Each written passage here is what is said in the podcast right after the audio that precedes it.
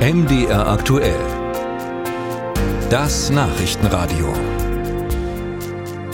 Wie kann oder besser gesagt, wie soll es in der Ukraine nach dem Krieg weiter, weitergehen? Wie kann der Wiederaufbau dort im Land gelingen? Deutschland will sich in diesen Prozess aktiv einbringen und hat deshalb eine digitale Plattform ins Leben gerufen.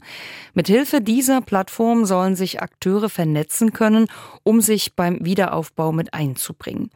Die Verantwortung für diese Plattform liegt in der Hand des Bundesentwicklungsministeriums und das hat unter anderem die Politikwissenschaftlerin Solveig Richter mit in den Beraterstab berufen.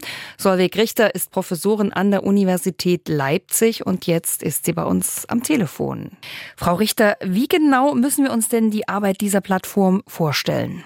Also die Plattform ist natürlich zunächst erstmal als eine Vernetzung gedacht. Vernetzung zwischen unterschiedlichen Akteuren, die zum Teil schon präsent sind mit ähm, zum Beispiel ja, Unterstützungsleistungen von Zivilgesellschaft oder auch mit Kooperationsvereinbarungen zwischen eigenen Universitäten oder auch seitens der Wirtschaft.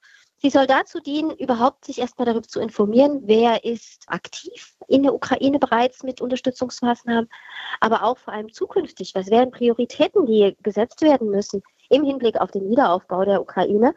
Das ist eine digitale Plattform, heißt das, da kann sich dann irgendwie auch jeder einklicken? Braucht man dann ein Passwort? Wie müssen wir uns das technisch vorstellen?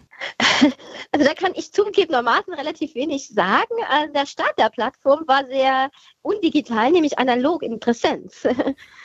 Und also ich kann mir gut vorstellen, dass die Plattform für jeden, der gerne möchte, offen steht. Ich glaube, es bleibt trotzdem unersetzlich, dass man sich auch gut vernetzt. Grundsätzlich ist aber so eine digitale Plattform natürlich immer auch ganz wesentlich nicht nur für die deutschen Partner, sondern auch für die ukrainischen Partner. Ne? Also es ist, die soll auch ukrainisch noch übersetzt werden, die Plattform. Das heißt, wo sind Ansprechpartner? Zum Beispiel, wenn ich vor Ort als Kommune ein Projekt plane. Auf welche Aufgaben werden Sie sich dort konzentrieren innerhalb dieser Plattform, innerhalb dieses Netzwerkes?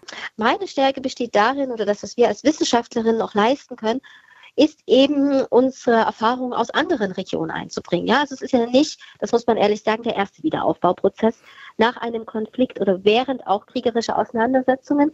Wir sehen das ja in der, in der Welt sehr häufig. Also wir hatten unter anderem auch äh, im westlichen Balkan sehr umfassende Wiederaufbauprozesse. Im Moment laufen auch viele Wiederaufbauprozesse, zum Beispiel in Kolumbien.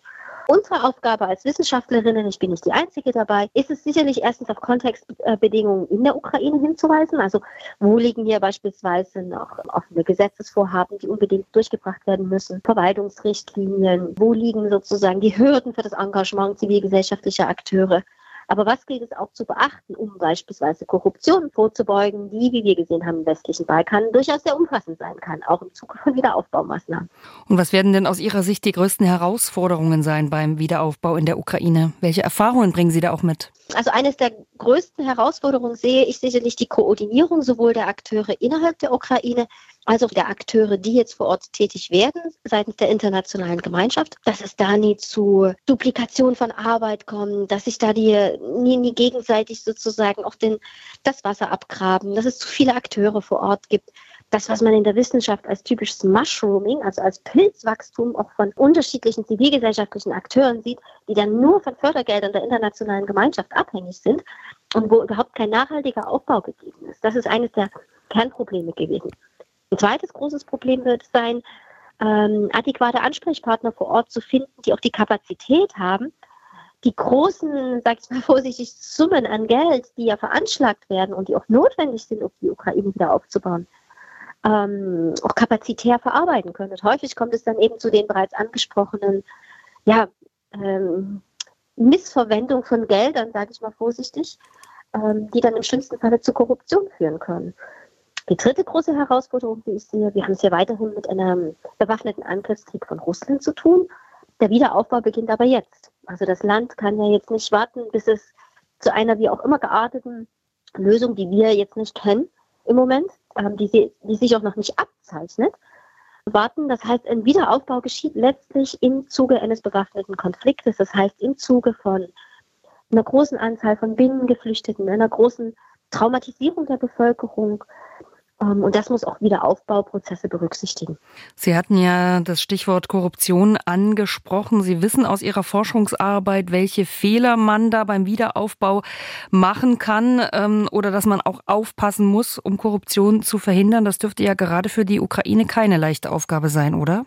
Naja, es geht vor allen Dingen ähm, darum, auch Institutionen zu stärken in der Ukraine, die unabhängig sind. Ne? Also ähm, die ukrainische Regierung ähm, und der Präsident sind ja grundsätzlich erstmal im Moment sehr selbstbewusst. Die treten sehr selbstbewusst auf, hat eine sehr hohe Unterstützung auch in der Bevölkerung. Ne?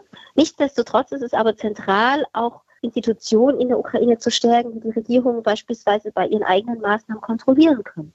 Sei es ein starkes Parlament, aber sei es auch unabhängige ähm, Institutionen wie Rechnungshöfe, Ombudsmänner, eine, eine adäquate Justiz, die im Zweifelsfall auch tätig werden kann und, ganz wichtig, eine sehr starke Zivilgesellschaft.